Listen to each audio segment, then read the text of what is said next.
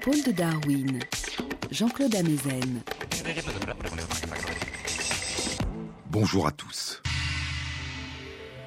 Sur les épaules de Darwin, sur les épaules des géants. Here we go.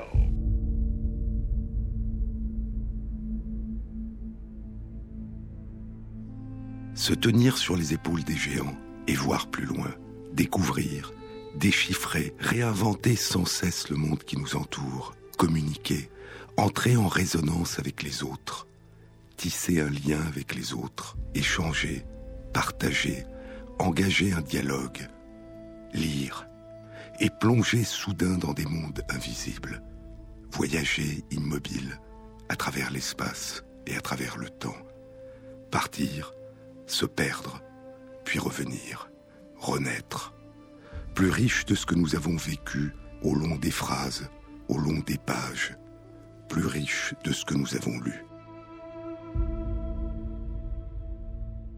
Dans les livres, dit Anna Quindlen, dans les livres j'ai voyagé non seulement dans d'autres mondes, mais aussi dans le mien. J'ai appris qui j'étais et qui je voulais être, ce à quoi je pourrais aspirer et ce à quoi je pourrais oser rêver.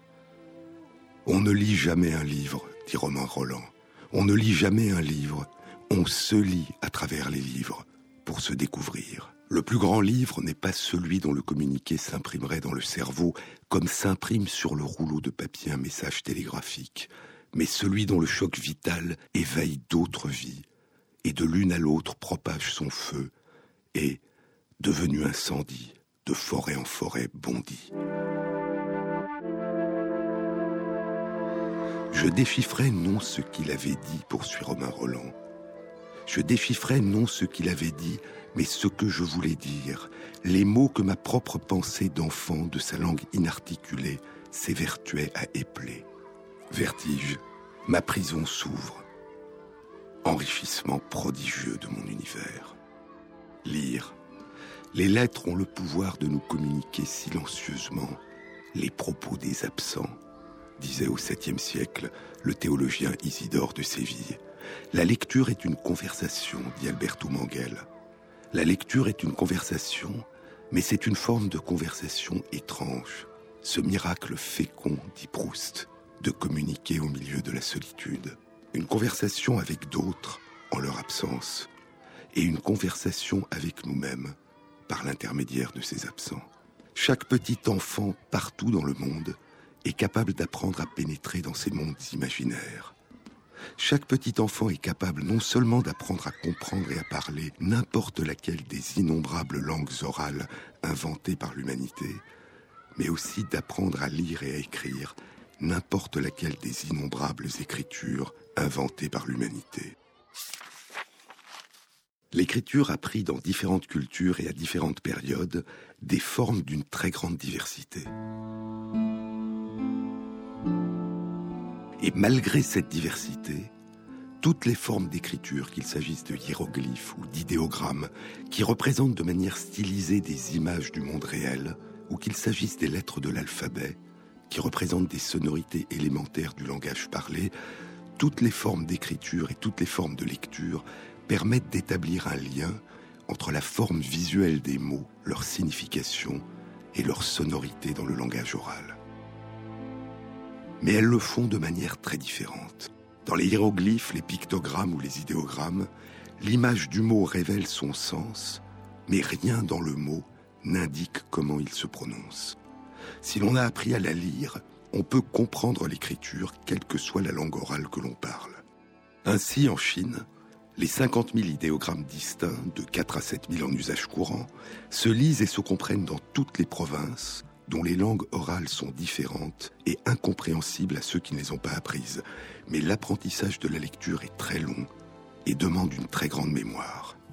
Dans les écritures syllabaires, où chaque caractère représente une syllabe de la langue orale, ou dans les écritures alphabétiques, où chaque lettre représente une sonorité élémentaire de la langue orale, qu'il s'agisse de l'écriture latine, cyrillique, hébraïque, arabe, à partir d'une trentaine de signes, 26 dans notre alphabet, l'écriture devient une transcription de toutes les sonorités du langage parlé.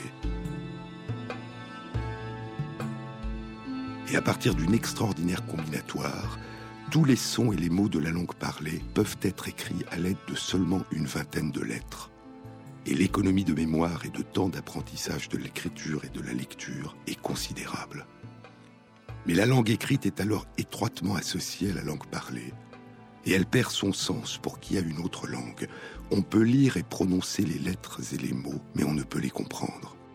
Pour accéder au sens de ce qui est écrit, il faut d'abord un apprentissage de la langue orale que transcrit cette écriture. Les langues humaines évoluent, et les écritures évoluent plus lentement avec elles. La langue et l'écriture, dit Daniel Heller Roazen dans Écolalie, Essai sur l'oubli des langues, la langue et l'écriture traversent le temps sans pour autant demeurer les mêmes. Elles ne persistent que comme une autre. Une langue, disait Dante, une langue ne peut en aucune façon demeurer. Et ce qui manque, dit L.R. Roizen, ce qui manque quand on dit qu'une langue a disparu, ce ne sont pas les mots, ce sont les lecteurs. Mais souvent, une langue dont on dit qu'elle meurt est une langue qui se transforme en une autre.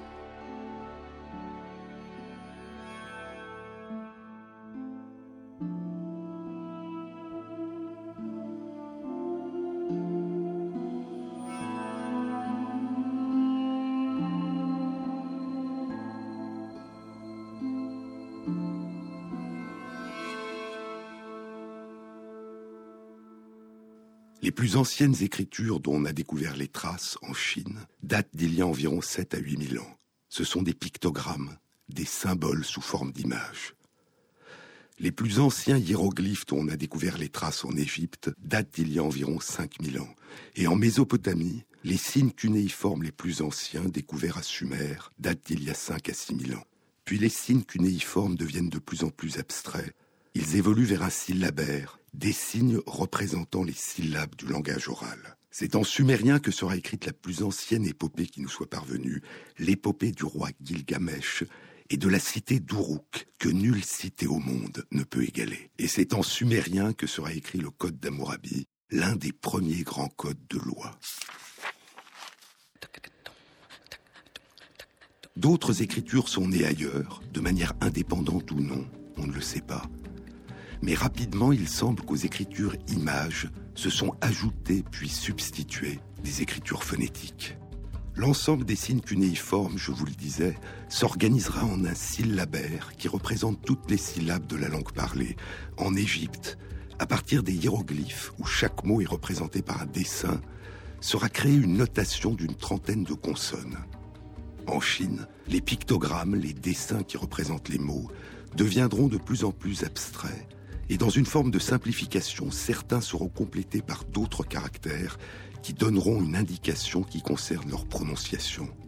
Dans différentes régions du monde, la langue écrite commence à refléter plus étroitement les sonorités de la langue orale.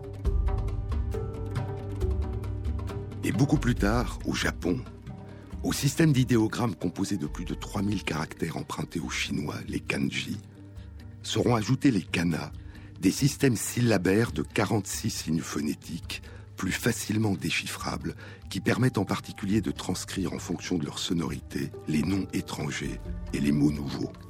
Mais longtemps avant, en Égypte, dans le désert, à Wadi el-Hol, dans le ravin de la terreur, on trouvera un alphabet uniquement composé de consonnes, d'une vingtaine de signes, qui datent d'il y a 3800 à 4000 ans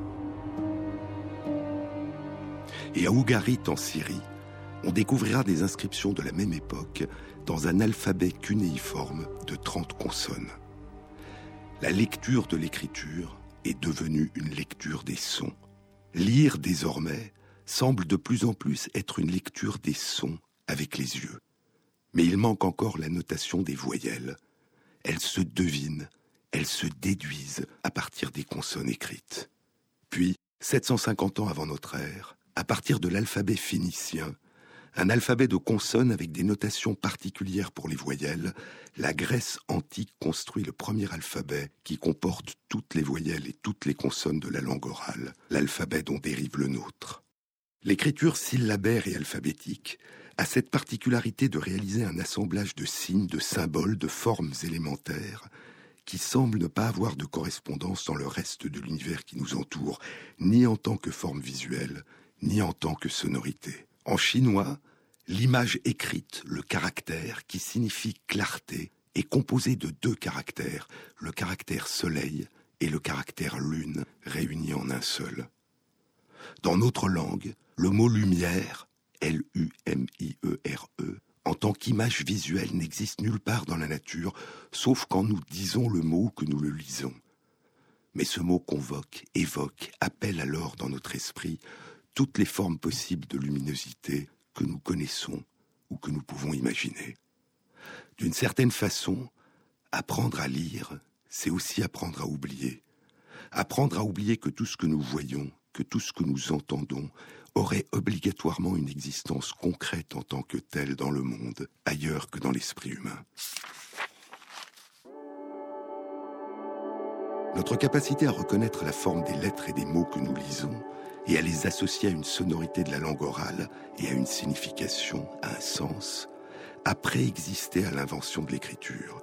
Notre capacité à réinventer un monde à partir de traits élémentaires, notre capacité à lire, à déchiffrer et à interpréter l'écriture a probablement des racines très anciennes. Nous avons appris il y a longtemps à lire toutes sortes de traces dans le monde, y compris les traces qu'impriment sur les visages et sur les corps des autres leurs émotions et leurs intentions. Mais la nouveauté de l'écriture et de la lecture, c'est qu'elles sont des traces des pensées que nous nous laissons les uns aux autres à travers l'espace et à travers le temps. Parler et écouter en silence à travers l'espace et le temps, communiquer sans interprète, sans médiateur, sans témoin, c'est une extraordinaire forme de liberté. Et l'acquisition de cette liberté nécessite un apprentissage difficile de même que l'apprentissage de la langue parlée, la découverte et l'apprentissage de la lecture induit chez les enfants une profonde recomposition dynamique de l'organisation et du fonctionnement du cerveau. Mais une fois que nous sommes appropriés la capacité de lire, une sensation extraordinaire peut émerger à notre conscience. Un jour, raconte Alberto Manguel dans une histoire de la lecture, un jour, par la fenêtre d'une voiture, j'ai aperçu un panneau publicitaire au bord de la route. Peut-être la voiture a-t-elle ralenti juste assez longtemps pour que je voie surgir de grandes formes. C'étaient des formes semblables à celles de mon livre, mais des formes que je n'avais jamais vues. Et pourtant, tout d'un coup, j'ai su ce qu'elles étaient. J'entendais dans ma tête ces traits noirs et ces espaces blancs métamorphosés en une réalité solide, sonore, pleine de sens. J'avais fait cela tout seul. Personne n'avait exécuté pour moi ce tour de magie. Moi et les formes, nous étions seuls. La révélation avait eu lieu dans un dialogue respectueusement silencieux. Puisque je pouvais transformer des traits nus en réalité vivante, j'étais tout puissant. Je savais lire. Cette impression de me trouver soudain capable de comprendre ce qu'auparavant je ne pouvais que contempler et demeurer aussi flamboyante aujourd'hui qu'elle doit l'avoir été alors. C'était comme l'acquisition d'un sens nouveau. De sorte que désormais, certaines choses ne consistaient plus seulement en ce que mes yeux pouvaient voir, mes oreilles entendre, ma langue goûter, mon nez sentir ou mes doigts palper, mais en ce que mon corps tout entier pouvait déchiffrer, traduire, énoncer, lire. Lire. Fut un temps où tout récit était un chant. Il n'y avait pas d'histoire, de poème, d'épopée, d'enseignement qui ne soit incarné dans la musique d'une voix. Plus tard, l'écriture a permis au récit de traverser l'espace et le temps, en silence, attendant qu'un regard les éveille. Mais pendant très longtemps, cet éveil s'est fait sous la forme d'une musique, la mélodie de la voix du lecteur. La lecture d'un texte consistait à retraduire en son les paroles dont l'écriture avait préservé la trace dans le silence. On lisait à voix haute. Au cinquième siècle de notre ère, Saint Augustin raconte la surprise qui est la sienne lorsqu'il découvre un jour un évêque en train de lire sans parler, en train de lire en silence. Alors, la lecture s'est vraiment séparée de la voix, s'est vraiment séparée du chant. Le langage pouvait voyager à travers l'espace et le temps dans le silence, sans qu'il y ait besoin de lui donner une voix, pour le faire revenir à la vie. Mais jusqu'à quel point la lecture silencieuse est-elle réellement silencieuse?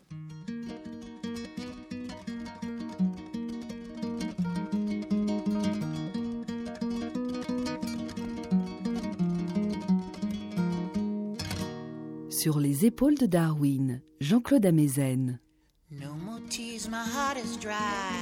Laugh and I don't cry. I don't think about you all the time. But when I do, I wonder why. You had to go out of my door and leave just like you did before. I know I said that I was sure, but a rich man can't imagine Paul. One day, baby, we'll be old. Oh, baby, we'll be old and think of all the stories that we could have told. One day, baby, we'll be old. Oh, baby, we'll be old and think of all the stories that we could have told. Little me and little you kept doing all the things they do. They never really think it through, like I can never think you're true. Here I go again, the blame, the guilt, the pain, the hurt, the shame, the founding fathers of our plane that's stuck in heavy clouds of rain. One day, baby, we'll be old. Oh, baby, we'll be old and think of all the stories that we could have told. One day, baby, we'll be old. Oh, baby, we'll be old and think of all the stories that we could have told. One day, baby, we'll be old. Oh, baby, we'll be old and think of all the stories that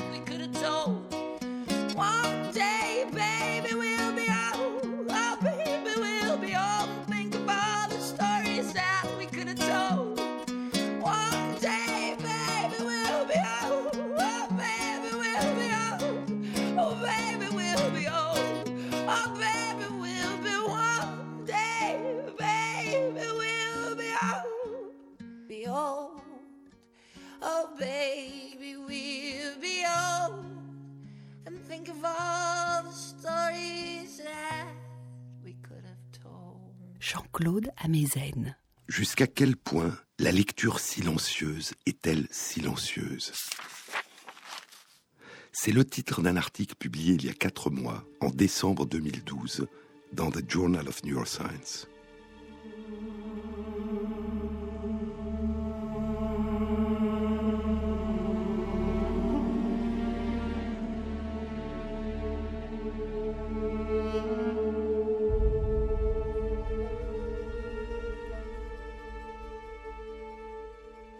Apprendre à lire, c'est apprendre à associer des symboles écrits, des lettres, des groupes de lettres, avec les sonorités de la langue parlée, des phonèmes, des syllabes. C'est apprendre à associer des signes visuels à des sons. Apprendre à lire et à comprendre ce qu'on lit nécessite d'avoir déjà appris à parler cette langue. C'est une traduction visuelle d'une langue orale. Quand les enfants ou des adultes apprennent à lire, ils lisent à voix haute, puis à mesure qu'ils s'approprient la lecture, elle devient automatique. Alors, ils peuvent commencer à lire en silence. Quand nous lisons en silence, personne autour de nous n'entend un son.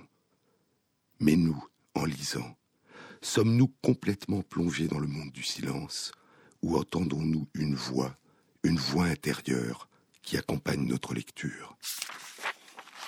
À 7 heures du matin, elle avait appelé Samy pour le prier de l'emmener dans la région du Gilboa. Pour une raison ou une autre, elle ne lui avait donné aucun éclaircissement, ni indiqué la destination, contrairement à son habitude.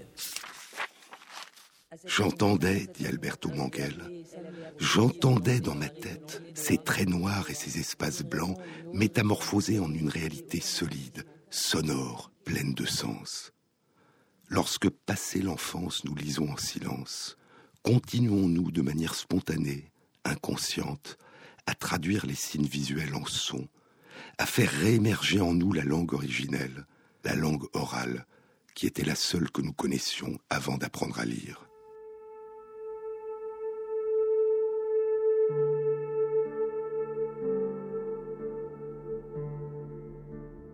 Il y a une forme de lecture qui a probablement précédé durant des dizaines, des centaines de milliers d'années, l'invention de l'écriture.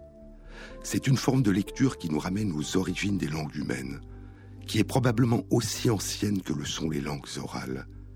C'est la lecture sur les lèvres d'une personne en train de nous parler. En 1997, Jima Calvert, du département de psychiatrie et de psychologie expérimentale de l'Université d'Oxford, publiait dans la revue Science, en collaboration avec des chercheurs de différents instituts et universités de Londres, une étude qui explorait ce qui se produit en nous lorsque nous lisons sur les lèvres. Entendons-nous alors en nous les mots que prononce la personne, même si ces mouvements de lèvres sont silencieux Lorsque nous voyons une personne nous parler, lorsque nous sommes face à face, nous nous aidons sans même le réaliser des mouvements de ses lèvres pendant qu'elle nous parle pour mieux comprendre ce qu'elle nous dit, surtout quand l'environnement est bruyant. C'est probablement la première forme de lecture que nous apprenons durant notre toute petite enfance, longtemps avant d'apprendre à lire l'écriture. Nous lisons les mouvements qui font naître les voyelles et les consonnes sur les lèvres des adultes qui nous parlent, sur les lèvres de notre mère, qui détache lentement et distinctement les syllabes en nous parlant pendant que nous écoutons ses paroles.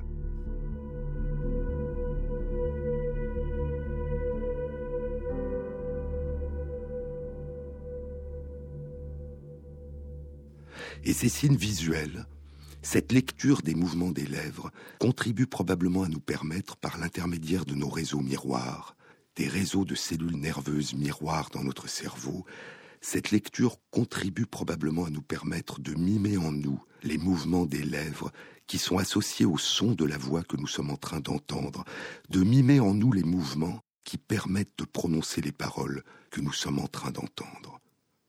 Et ainsi, pour le petit enfant, regarder sa mère lui parler, ce n'est pas seulement l'écouter et tenter de comprendre, c'est aussi déjà apprendre à parler. Devenus adultes, nous ne sommes le plus souvent pas conscients de cette tendance que nous avons à lire sur les lèvres pendant que nous écoutons une personne nous parler. Mais cette tendance spontanée inconsciente que nous avons à continuellement associer et intégrer des signes visuels, les mouvements de lèvres, et des signes auditifs, le son de la voix, cette tendance naturelle a été révélée il y a plus de 35 ans par la mise en évidence d'une illusion. Cette illusion a été appelée l'illusion McGurk ou l'effet McGurk du nom du psychologue écossais spécialiste du développement des enfants qu'il a découverte par hasard, puis explorée.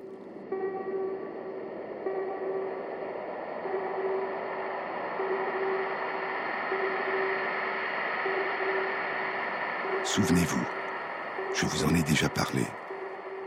À la fin de l'année 1976, Harry McGurk publiait avec John MacDonald dans la revue Nature un article dont le titre était Entendre des lèvres, voir des voix. L'expérience était la suivante.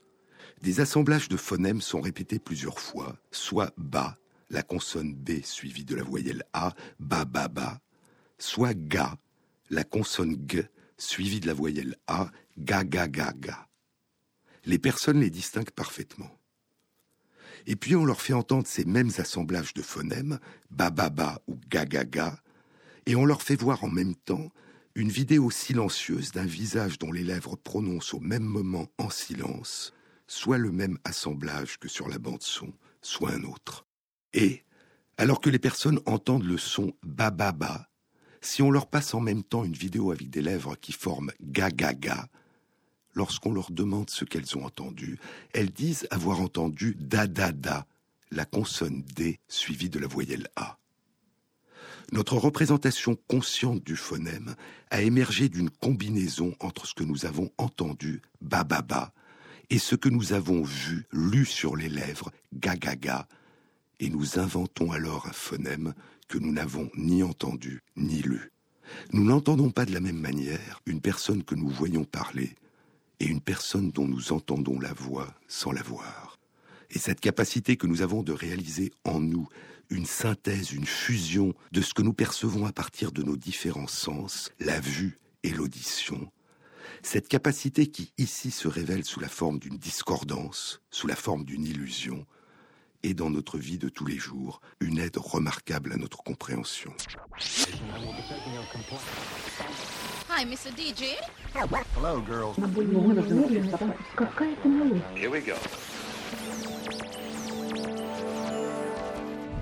Nous construisons en fonction de nos perceptions, de nos souvenirs, de nos attentes, des calculs de probabilité qui opèrent de manière inconsciente en nous, une représentation composite, évolutive, ouverte de la réalité, qui résout certaines contradictions et invente continuellement un sens, une signification à ce que nous vivons. L'article de Harry McGurk était intitulé Entendre des lèvres, voir des voix. Une perception auditive, l'interprétation d'une syllabe entendue, est modifiée par la lecture des lèvres. Mais lorsque nous lisons sur les lèvres, entendons-nous véritablement une voix qui se mêlerait à la voix de la personne qui est en train de nous parler et la modifierait? Entendons-nous ce que nous voyons? Sommes-nous capables d'entendre avec nos yeux? C'est la question qu'avaient posée Gemma Calvert et ses collaborateurs et ils allaient publier leur réponse en 1997 dans la revue Science, 20 ans après la publication de l'illusion McGurk. Leur article était intitulé Une activation du cortex cérébral auditif durant la lecture silencieuse sur les lèvres.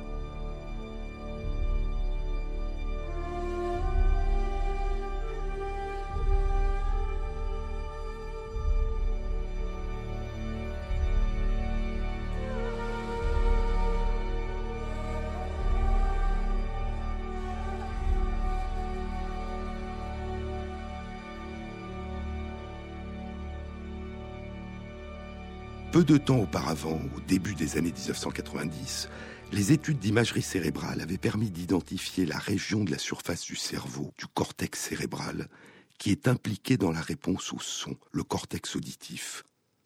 Et dans ce cortex auditif, de petites régions qui sont sélectivement activées en réponse au langage oral.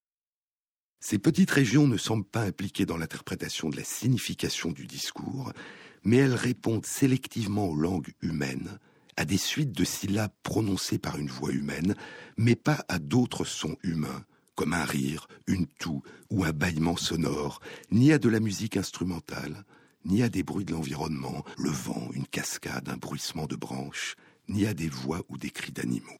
Gemma Calvert et ses collègues avaient comparé par des études d'imagerie cérébrale la réponse de ces régions du cortex auditif chez des personnes qui entendaient l'enregistrement d'une voix prononçant une suite de mots, et chez des personnes qui regardaient un écran et lisaient sur les lèvres d'un visage en train de prononcer de manière silencieuse une suite de nombres, par exemple 17, 4, 43, 20.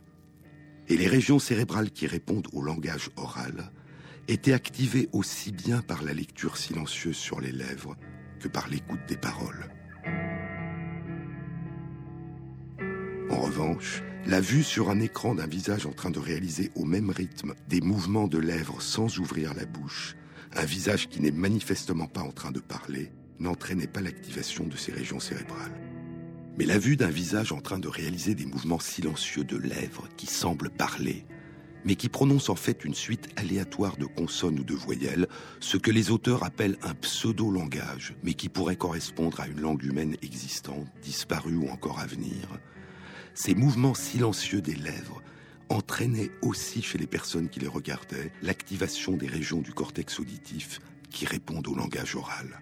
Ainsi, concluaient les chercheurs, lire des suites de syllabes sur les lèvres dans le silence active en partie du moins les mêmes régions du cerveau que celles qui répondent à l'écoute du langage parlé, même lorsque le sens de ce qui est déchiffré sur les lèvres n'est pas compris, c'est-à-dire avant toute compréhension des paroles, à un niveau pré-lexical, pré-sémantique. Ainsi, si nous entendons en nous ce que nous lisons sur les lèvres, si nous ajoutons aux sons qui parviennent à nos oreilles les images auditives que nous transmettent nos yeux, alors il se pourrait que ce que nous lisons sur les lèvres ait une influence sur ce que nous entendons lorsque nous sommes en train de regarder le visage d'une personne qui nous parle. Ainsi s'expliquerait à un niveau neurologique L'illusion McGurk. Mais il y a plus. Ce matin, m'y réveille au milieu de l'océan Indien. Hier encore moins l'été dans le joli pays oreilles. Pourtant, n'a point miracle. Ici, moi, elle est vraiment très bien. Moi, la trouve mon rogaille, mon rogaille, la morue. Chérie, qu'elle Il a pas changé, il est toujours pareil pour raconter histoires créoles. Quand il cause trop vite, il est gay, à cause ça même, il est drôle. Mais fais attention, on lui parle trop, il n'a pas le temps de discuter. Quand il cause sur lui, cause pas dans son dos, va courant qu'elle rayées. Monsieur Jacob, il peut dire m'y connaît un ou N'a point de bouc, ici il est plus gentil que Sur la place chaude où la grandi à côté. Ça m'y fait nous de l'amitié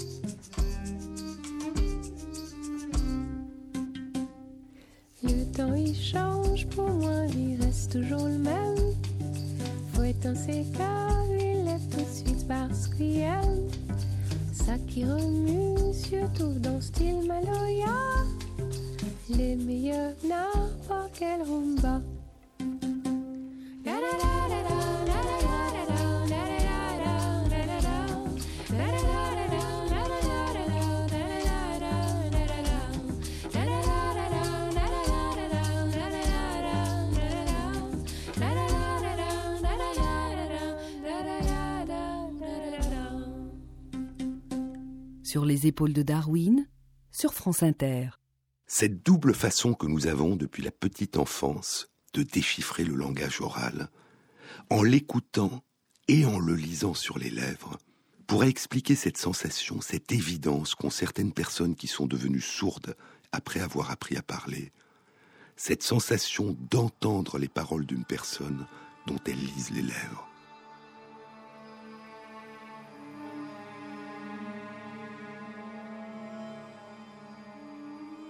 Cette sensation qu'évoque le neurologue et écrivain Oliver Sacks dans deux de ses livres. Dans Seeing Voices, voir des voix, des yeux pour entendre, Oliver Sacks cite le poète David Wright, qui est devenu sourd à l'âge de 7 ans et qui évoque ces voix fantômes qu'il entend quand une personne lui parle et qu'il voit les mouvements de ses lèvres. Il appelle cela la musique des yeux. Dans The Mind's Eye, l'œil de l'esprit, Oliver Sacks nous parle d'Amy, une patiente qui était devenue sourde à l'âge de 9 ans et qui lisait si bien sur les lèvres que j'oubliais souvent qu'elle était sourde. Un jour, alors que je me détournais distraitement d'elle pendant que je lui parlais, elle me dit brutalement ⁇ Je ne peux plus vous entendre ⁇ Je lui dis ⁇ Vous voulez dire que vous ne pouvez plus me voir ?⁇ Elle répond ⁇ Vous pouvez appeler cela voir, mais moi, je le ressens comme entendre.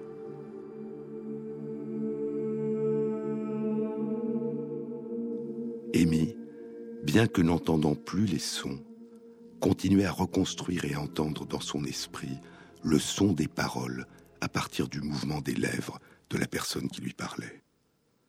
Mais revenons aux travaux publiés en 1997 dans la revue Science par Jim Calvert et ses collaborateurs. Malgré l'apparente clarté de leurs conclusions, ces travaux posaient un problème d'interprétation. En effet, leur conclusion était que la lecture silencieuse sur les lèvres suffisait à elle seule à activer dans le cerveau les régions du cortex auditif qui répondent à l'écoute du langage oral. Mais les expériences n'étaient pas aussi simples. Les chercheurs avaient demandé aux personnes en train de lire sur les lèvres qui prononçaient silencieusement des nombres, par exemple 5, 12, 23, 9, 2, à un rythme d'un nombre prononcé silencieusement toutes les deux secondes, les chercheurs avaient demandé aux personnes en train de lire les lèvres de répéter silencieusement chacun de ces nombres qu'elles lisaient sur les lèvres. Les personnes ne faisaient pas que lire sur les lèvres, elles disaient en silence les nombres qu'elles avaient lus, elles les répétaient en elles-mêmes d'une voix silencieuse.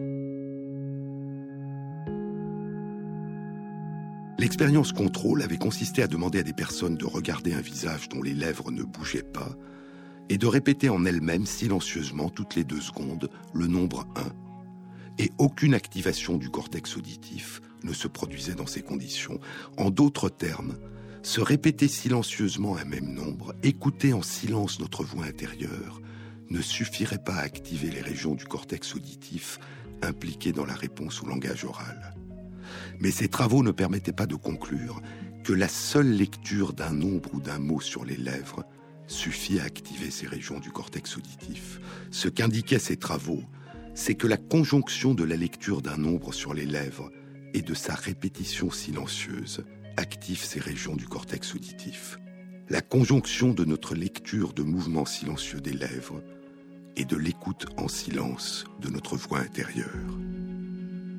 La lecture en silence, en l'absence d'instruction de répéter en nous ce que nous avons lu, suffit-elle à activer notre cortex auditif?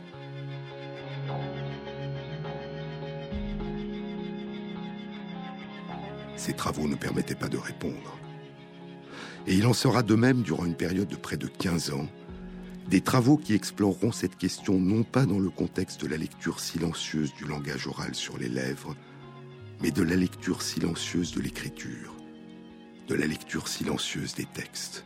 Ce que les yeux du lecteur disent à l'oreille de l'esprit, la lecture silencieuse active la voix intérieure. C'est le titre d'un article publié en 1997. Entendre des syllabes lorsqu'on voit des signes visuels. C'est le titre d'un article publié en 2004. Lire des voix et entendre un texte. Des images auditives durant la lecture, le titre d'un article publié en 2008. Mais dans la plupart, si ce n'est la totalité de ces travaux, la lecture en silence était précédée soit de l'écoute d'enregistrements de paroles prononcées à voix haute, soit d'une demande faite par les chercheurs aux personnes d'imaginer qu'elles sont en train d'entendre ce qu'elles lisent, soit d'indications données par les chercheurs sur l'identité ou des caractéristiques particulières du narrateur ou des personnages dont il est question dans le texte qu'elles allaient lire.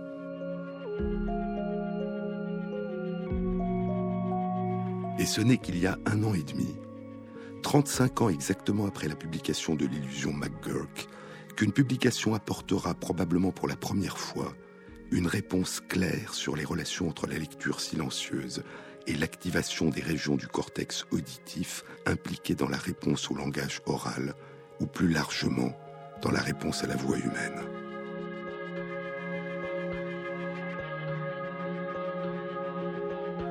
Il ne s'agit pas de la lecture silencieuse du langage oral sur les lèvres, mais de la lecture silencieuse d'un texte. Ces travaux ont été réalisés par Bo Yao, Pascal Belin et Christophe Shippers de l'Université de Glasgow en Écosse et publiés en octobre 2011 dans The Journal of Cognitive Neuroscience. Les chercheurs avaient demandé à 16 personnes de lire sur un écran de courts récits pendant qu'une imagerie des activités de leur cerveau était réalisée. Puis, après la période de lecture, les chercheurs avaient analysé chez chacune des personnes la réponse de leur cerveau à l'écoute d'enregistrements de paroles ou de rires ou de bruits de tout ou d'une sonnerie de téléphone ou encore d'aboiement de chien afin de localiser les régions du cortex auditif qui répondent sélectivement à la voix humaine, régions dont la localisation varie légèrement d'une personne à l'autre.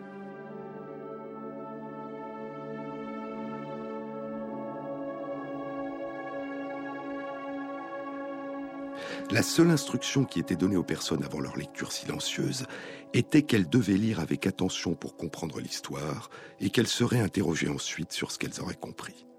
Et les résultats indiquent que cette lecture silencieuse active les régions du cortex auditif qui répondent sélectivement à l'écoute des voix humaines.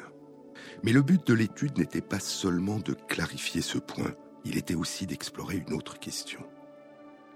Est-ce qu'une portion de texte entre guillemets qui cite directement une personne en train de parler entraîne une réponse plus importante du cortex auditif qu'une portion de texte qui décrit de manière indirecte ce que dit la personne.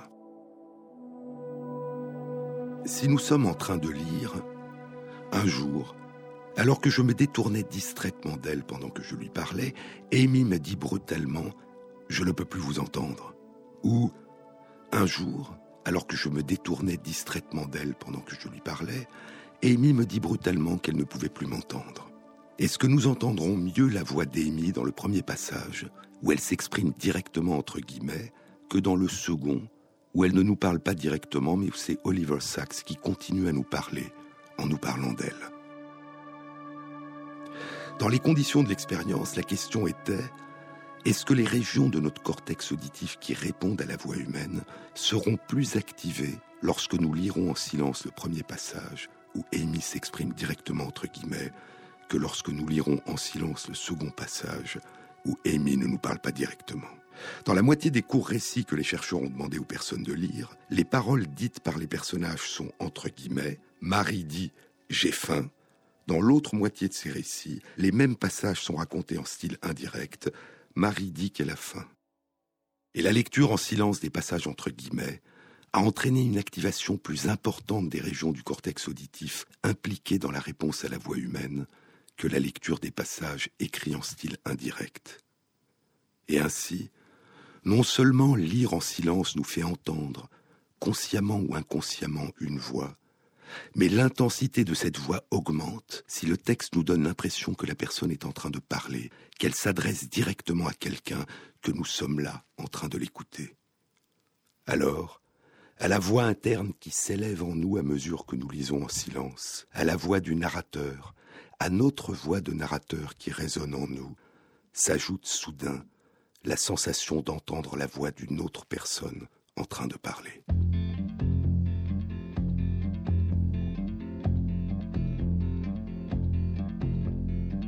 My house in Budapest, my, my hidden treasure chest, golden grand piano, my beautiful Castillo, you, ooh, you, ooh, I'd leave it all.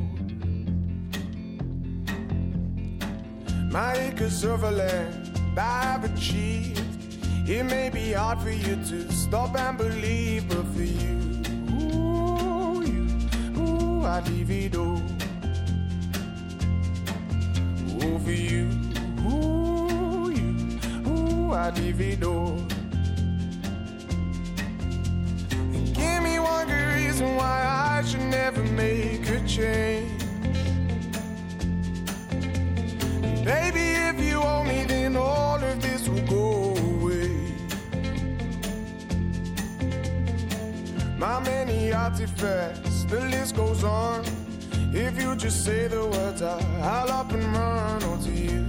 Ooh, you, ooh, I divido. Over you. Ooh, ooh, I divido. Give me one good reason why I should never make a change. Baby, if you owe me, then all of this will go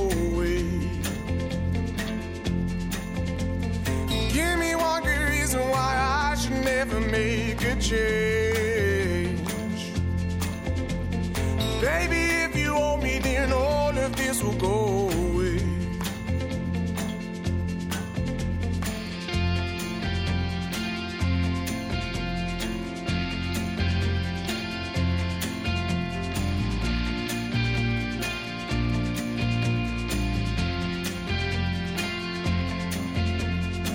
My friends and family, they don't understand. They fear they'll lose so much if you take my hand, but for you, ooh, you, ooh, I'd lose it all. Ooh, for you, ooh, you, ooh, I'd lose it all.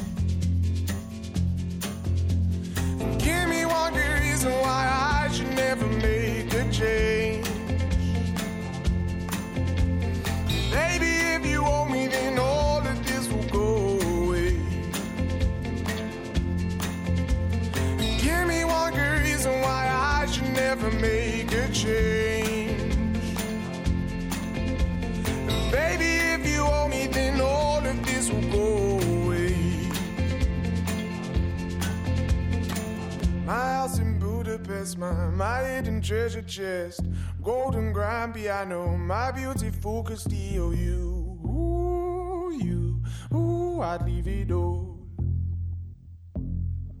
Ooh, for you, ooh, you, ooh, I'd leave it all. Sur les épaules de Darwin, Jean-Claude Amezen. Nos yeux parcourent un texte et nous pouvons parfois, dans le silence, entendre une voix interne, notre voix interne, prononcer mentalement les mots des phrases que nous lisons. Nos yeux font naître en nous des images auditives, des images sonores des mots que nous lisons. C'est un des exemples les plus quotidiens et pourtant parmi les plus étonnants de notre capacité à faire naître en nous à partir de certaines perceptions sensorielles, d'autres perceptions sensorielles, imaginaires.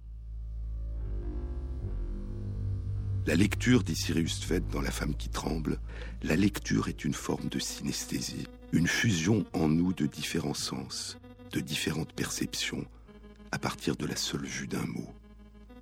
Et la vue de ces petites taches noires sur une page blanche, la vue de ces signes abstraits, fait soudain émerger en nous un univers de formes, de couleurs, d'odeurs, de sensations, de pensées, d'émotions, de souvenirs, d'attentes et de sons. Et parmi ces sons imaginaires, il y a les sonorités de la succession de syllabes que nous lisons. Jusqu'à quel point la lecture silencieuse est-elle silencieuse? C'est, je vous l'ai dit, le titre d'un article publié il y a quatre mois, en décembre 2012, dans The Journal of Neuroscience. L'étude a été réalisée par Marcella Perron Bertolotti et Jean-Pierre Lachaud du Centre de recherche en neurosciences de Lyon, en collaboration avec des équipes d'Aix-Marseille, de Grenoble et de Santiago du Chili. Cette étude consistait à explorer chez des personnes en train de lire en silence l'activité des régions du cortex auditif qui répondent sélectivement à la voix humaine, non pas comme dans les études précédentes, alors que les personnes sont dans un appareil d'imagerie, bruyant, mais à partir de la détection par des électrodes de l'activité de différentes régions du cerveau. Il s'agissait de quatre patients souffrant d'épilepsie résistant aux traitements médicamenteux et qui devaient être traités par une intervention neurochirurgicale. Avant l'intervention, différentes régions du cerveau doivent être stimulées à l'aide d'électrodes afin de déterminer précisément les zones qui sont impliquées dans l'épilepsie pour s'assurer que la zone qui va être retirée par le neurochirurgien n'est pas impliquée dans une fonction essentielle, la vue, l'audition, la motricité, le langage. Les personnes avaient accepté pendant cette phase d'exploration assez longue de participer à une recherche visant à enregistrer l'activité électrique spontanée de différentes régions de leur cortex auditif et de leur cortex visuel pour explorer plus avant la relation entre la lecture silencieuse et l'activation du cortex auditif. Comme dans les précédents travaux, la diffusion d'enregistrements de voix parlant différentes langues, familières ou non, de bruits de tout, de bâillements sonores, de morceaux de musique, de bruits de l'environnement ou d'animaux, ont tout d'abord permis aux chercheurs de localiser précisément les zones du cortex auditif qui répondent sélectivement à la voix humaine. Puis les chercheurs ont demandé aux personnes de lire en silence le texte qui apparaissait sur un écran. Les résultats de l'étude indiquent que la lecture d'un mot active le cortex visuel en environ 3 dixièmes de seconde. Puis, 4 à 8 dixièmes de seconde plus tard, les régions du cortex auditif impliquées dans la réponse sélective à la voix humaine s'activent à leur tour. Et la durée de ce délai, de 4 à 8 dixièmes de seconde, varie au long de la lecture. Pendant que nous lisons, nos yeux font des bonds au long de la page, des saccades, en moyenne 4 saccades par seconde, de manière très rapide, discontinue. Ces déplacements de nos yeux sont si rapides que nous n'en sommes pas conscients. Et nous ne lisons et ne sommes conscients de lire que pendant les intervalles de temps entre ces saccades. Seul le centre de notre rétine possède des récepteurs à la lumière qui ont une résolution suffisante pour identifier les lettres, et à chaque saccade, nous n'identifions qu'un à deux mots, une douzaine de lettres. Le reste autour est flou, mais nous n'en sommes pas conscients. Mais notre vision périphérique floue nous permet inconsciemment d'anticiper la prochaine saccade qui s'arrêtera au milieu du mot ou des deux mots suivants et de nous préparer à les lire. Pendant que nous lisons, nos yeux font donc en moyenne 4 saccades par seconde, nous permettant de lire au moins 4 mots. Un délai d'une demi-seconde correspond donc à deux saccades de nos yeux, c'est-à-dire au minimum à la lecture de deux mots. Et ce délai d'une demi-seconde, voire plus, est le délai qui semble exister entre l'activation de notre cortex visuel et l'activation de notre cortex auditif qui se produit à mesure que nous lisons. Autrement dit, ce que suggère cette étude, c'est que lorsque notre cortex auditif est activé en réponse à la lecture d'un mot particulier dans une phrase, notre cortex visuel est déjà en train d'être activé par un mot situé deux mots plus loin dans la phrase. Notre voix intérieure, pour autant que nous l'entendons, est en retard en moyenne de deux mots sur notre lecture visuelle. Notre voix intérieure ne serait qu'un écho à mesure que nous lisons en silence. D'abord la vue, puis le son de cette voix silencieuse, comme si nous lisions deux fois de suite le même texte, d'abord sous la forme d'une suite d'images visuelles, puis sous la forme décalée d'une suite d'images auditives. Comme nous entendons pendant l'orage au loin le grondement du bruit du tonnerre après avoir vu l'éclair de la foudre fendre le ciel. Mais pendant que nous lisons des phrases en silence, les sons que nous entendons sont imaginaires. Ils naissent en nous. Toute langue, dit Daniel Heller Roazen, toute langue garde inévitablement l'empreinte des époques qu'elle a traversées et oubliées, et l'on peut toujours percevoir dans chaque langue l'écho d'une autre langue. Ce que suggèrent les études dont je vous ai parlé aujourd'hui, c'est que l'on peut toujours aussi percevoir, dans toute langue écrite, l'écho d'une autre langue, l'écho de la langue orale qui la précède, cette langue orale que nous avons apprise durant notre petite enfance et que nous avons appris à lire sur les lèvres longtemps avant d'avoir appris à en déchiffrer et en comprendre l'écriture.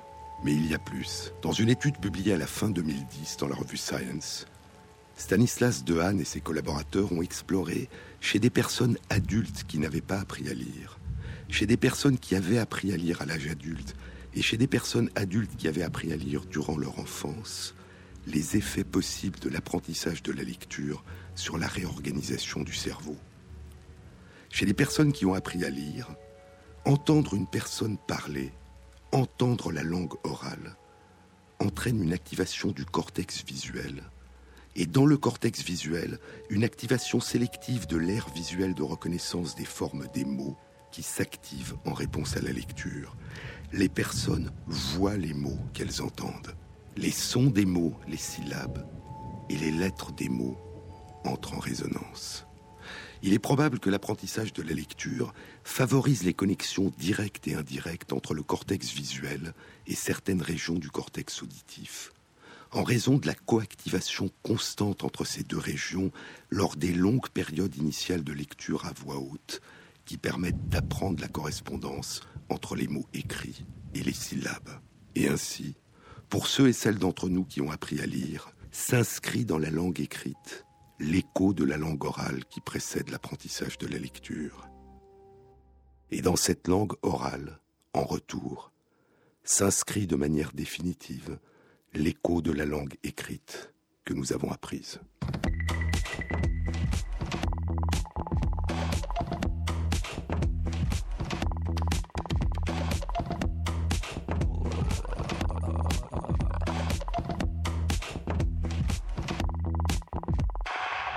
Cette émission a été réalisée par Fabrice Lègle avec à la prise de son Philippe Duclos, au mixage Vincent Godard et Jean-Baptiste Audibert pour la programmation des chansons. Et merci à Leïla Kourousselikoua d'intégrer sur la page de l'émission sur le site franceinter.fr les articles scientifiques et les livres dont je vous ai parlé.